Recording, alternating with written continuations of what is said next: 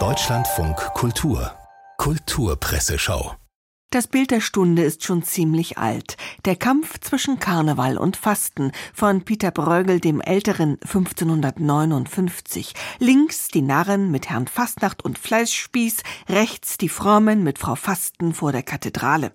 Daran erinnert die Süddeutsche Zeitung und weist spitz darauf hin, wie noch in letzter Sekunde Fleisch in Teigtaschen versteckt und ordentlich Fastenbier getrunken wird. Im Rausch übersteht man die Passionszeit offenbar leichter. Sei's drum, wer immer das heute noch so richtig durchziehen mag mit den 40 Fastentagen, eine Umfrage hat ergeben, dass den Deutschen der Verzicht auf Fleisch, Alkohol und Süßes leichter fällt als auf Auto, PC und Handy.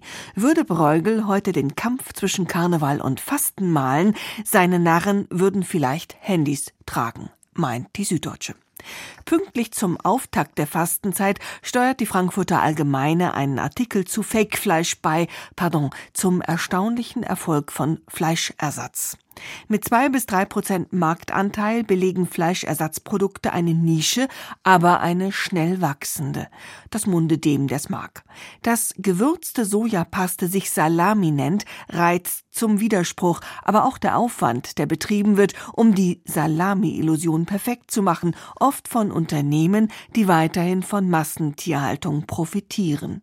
Für die Branche zählt das Gefühl, das die Leute haben, wenn sie etwas essen, was so tut, als ob es etwas anderes ist, frei nach dem Motto ein Auto, das nicht mehr mit Benzin fährt, ist immer noch ein Auto.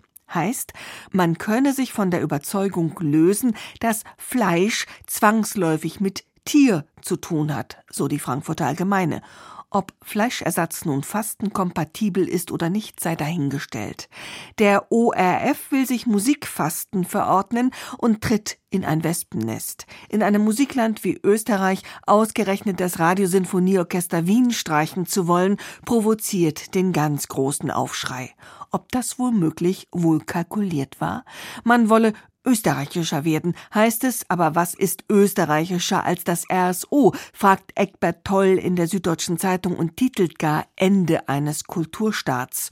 Nun, soweit ist es noch nicht, siehe Aufschrei von rechts bis links von grün wie rot und schwarz. Das Radiosinfonieorchester Wien jedenfalls brachte seit seiner Gründung 1969 257 Uraufführungen heraus, darunter Werke von 168 österreichischen Komponisten. Österreichischer geht es also kaum. Fazit der Süddeutschen. Wer in Österreich, sollte das RSO wegfallen, heute noch große symphonische Werke komponiert, sollte gute Kontakte ins Ausland haben. Alle Feuilletons würdigen die Schauspielerin Nadja Tiller, die im Alter von 93 Jahren verstorben ist.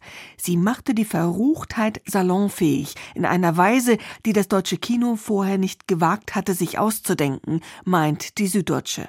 Auch die FAZ bezieht sich natürlich auf Nadja Tillers bekannteste Rolle, die der Prostituierten Rosemarie Nietrebit, in der Tiller dem deutschen Film das gab, was der von einer Frau verlangte, und zugleich dementierte sie mit ihrer ihrer Präsenz, ihrer erotischen und intellektuellen Energie, dessen Muffigkeit, Autoritätshörigkeit und Konfliktscheu, so Claudius Seidel in der Frankfurter Allgemeinen, und weiter aber damals, 1958, als der Film in Venedig gezeigt wurde und die italienischen Filmautoren sich in dessen Hauptdarstellerin verliebten, damals protestierte die Bundesrepublik Deutschland ganz offiziell gegen diesen Film, der die deutsche Obrigkeit durch den Dreck zog.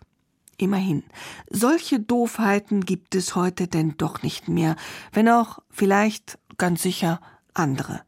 Nur der Tagesspiegel zeigt übrigens ein Foto der alten Nadja Tiller und ihr verschmitzter Blick spricht Bände.